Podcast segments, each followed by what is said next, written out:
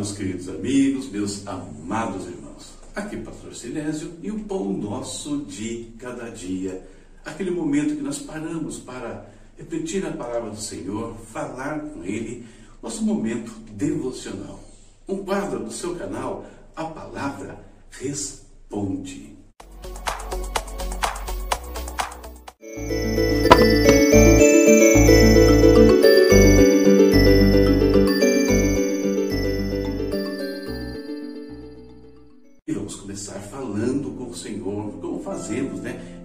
Diariamente aqui, constantemente temos procurado, incentivado que você faça isso também. Buscar dentro de Deus, falar com o Senhor, momento de intercessão, de clamor, né? Deus sempre atende as nossas orações. Como é bom saber que Deus sempre nos responde, né? Nunca falha para conosco. Por isso, tem alguma coisa aí que você precisa da ação do Senhor? Agora, coloque na presença do Pai coloque diante dele, confie, não permita que nada tire essa esperança, essa convicção do seu coração. Nós vamos falar um pouquinho sobre isso hoje na nossa meditação da palavra, inclusive. Certo? Então, vamos lá. Falando com Deus, vamos clamar a presença do Pai sobre nós. Querido Deus, em nome de Jesus, muito obrigado, Senhor muito obrigado por mais um dia de vida que o Senhor nos concede. Muito obrigado, Deus, pela tua proteção, pela tua provisão, Pai, pelo teu amor, misericórdia, graça que o Senhor tem manifestado não só na minha vida, na minha família, mas em milhares de milhões neste mundo, Senhor querido. Obrigado, Deus, pelo teu cuidado. Senhor, em nome de Jesus, mais uma vez colocamos no teu altar, Pai, a nossa família, os nossos familiares, os nossos amigos, Pai, os nossos pastores, os nossos líderes, Senhor, nossos irmãos, aqueles, Pai, que têm pedido uma oração, que têm pedido uma intervenção do Senhor, que nesse instante apresentam diante de Ti, Deus, abrem diante de Ti os seus corações, Pai Oh Deus, atende o clamor de cada um. Livra, Pai, da enfermidade. Deus, livra do câncer, livra da pandemia. Livra, Deus, de toda situação que esteja aí minando o seu vigor físico, Senhor. Oh Deus, vezes trazendo, às vezes, muito impedimento no seu dia a dia, no trabalho, em tudo, Deus caia por terra toda enfermidade, todo impedimento físico na vida dos teus filhos. Caia por terra, Senhor, todo impedimento financeiro, Pai. Deus, aqueles que perderam os seus trabalhos, abre as portas, Pai. Aqueles que estão com os negócios parados, Deus, que foram prejudicados, reativa esses negócios, Pai. Traz novos momentos sobre eles. Deus querido, haja saúde sobre nós, no espírito, na alma, no corpo, Pai. Haja saúde, Deus, em todas as circunstâncias, meu Pai eterno.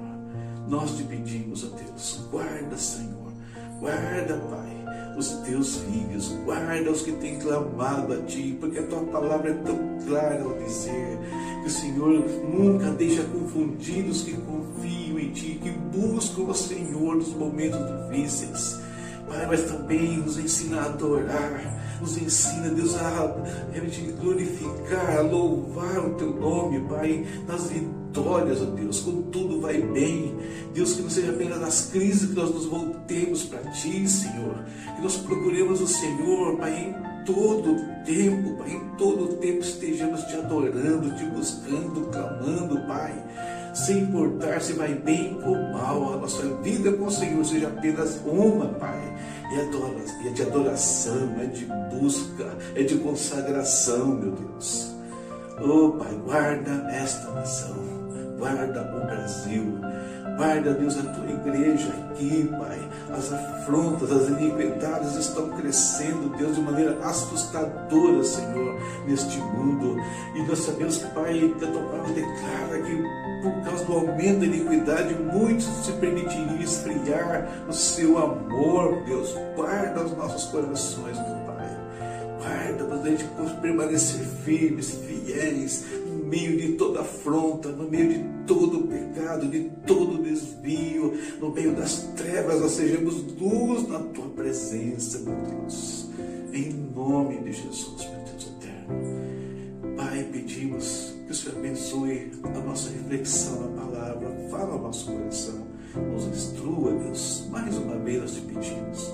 Seja conosco nesse dia,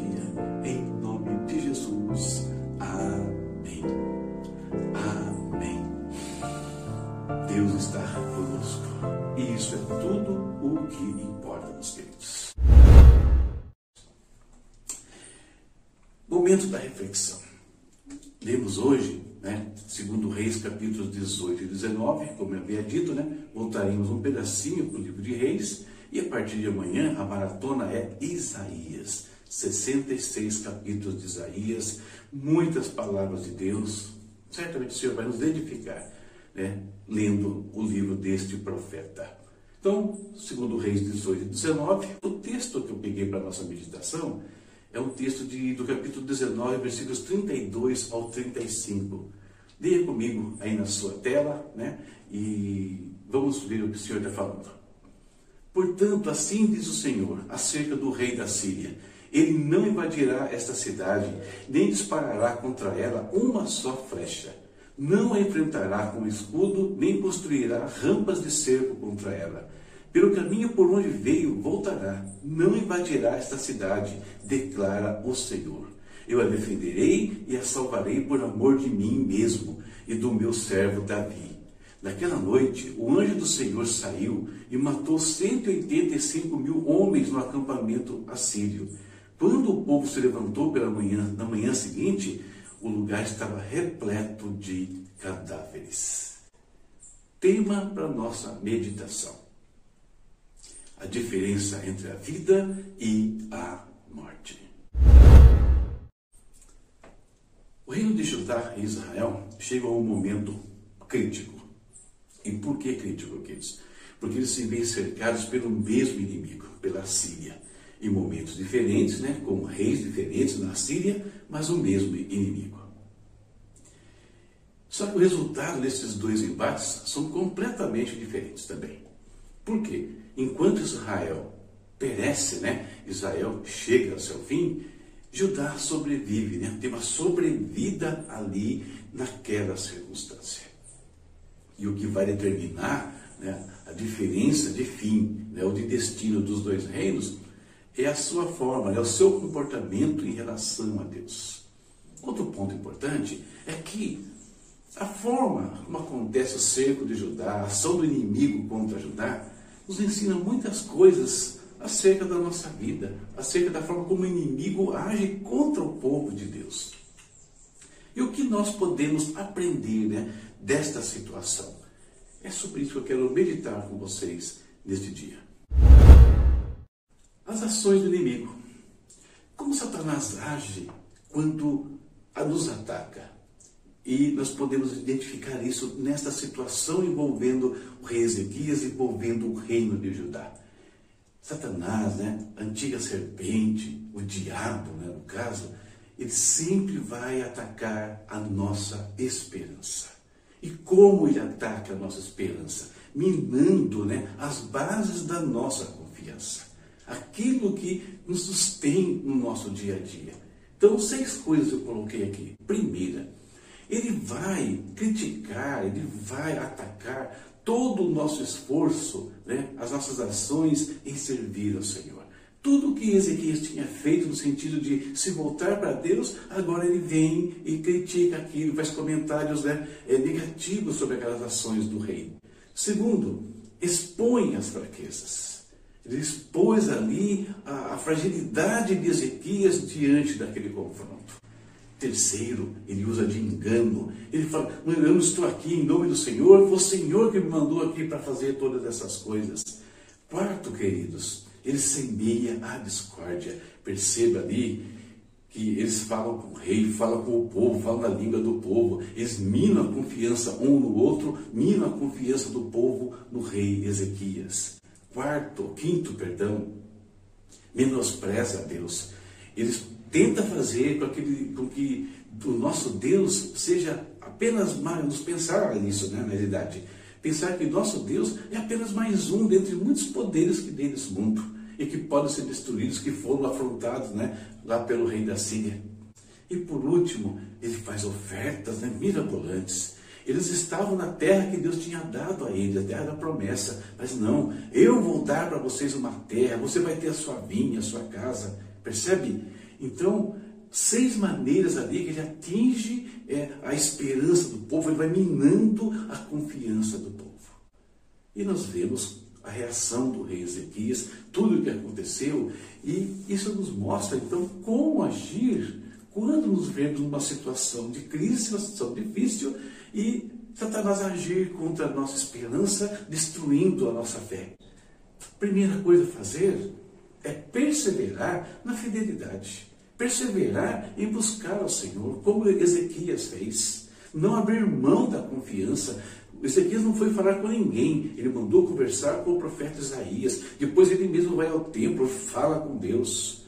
Então, persevere em servir ao Senhor. Segundo, né, Satanás expõe as nossas fraquezas. Ok, então admitamos a nossa fraqueza.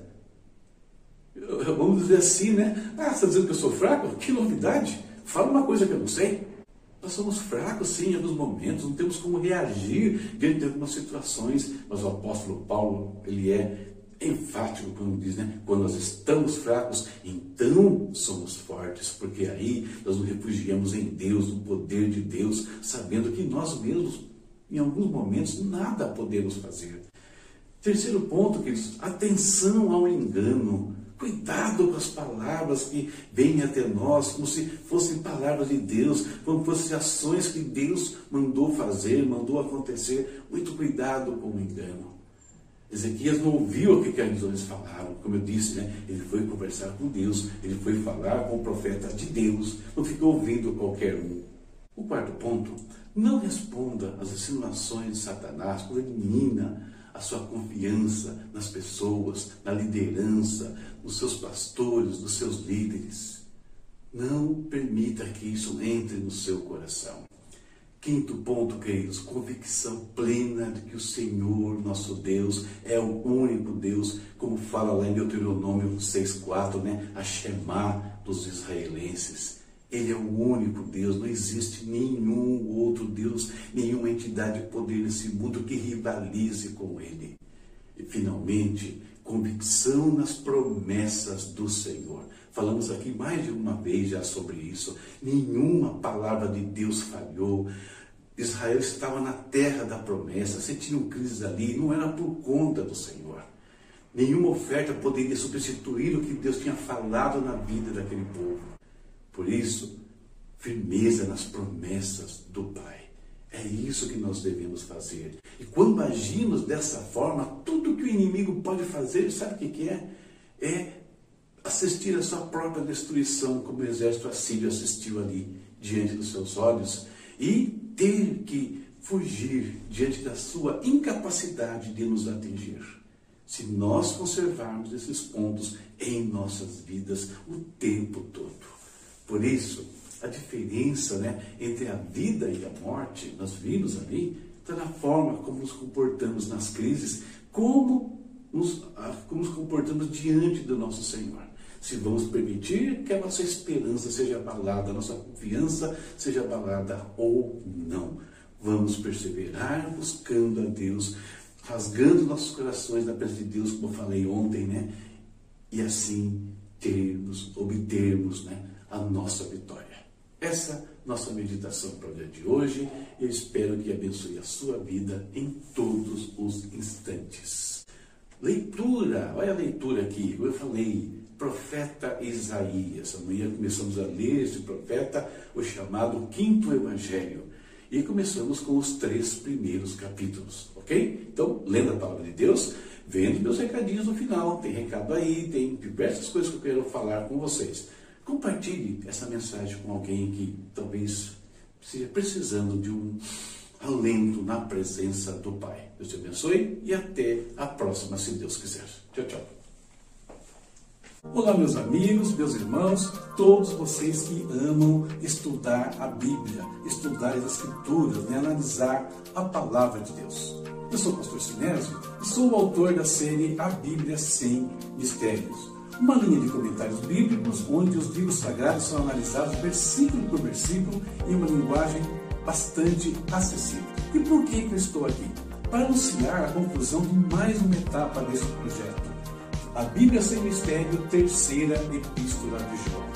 Um trabalho né, que me alegrou muito fazer e terminar por três razões. Primeiro, é o décimo segundo comentário da série A Bíblia Sem Mistérios. Segundo, com esse comentário, significa que aqueles que querem estudar as três epístolas de João têm mais uma opção de material aí para usar nas suas atividades, né, nos seus estudos.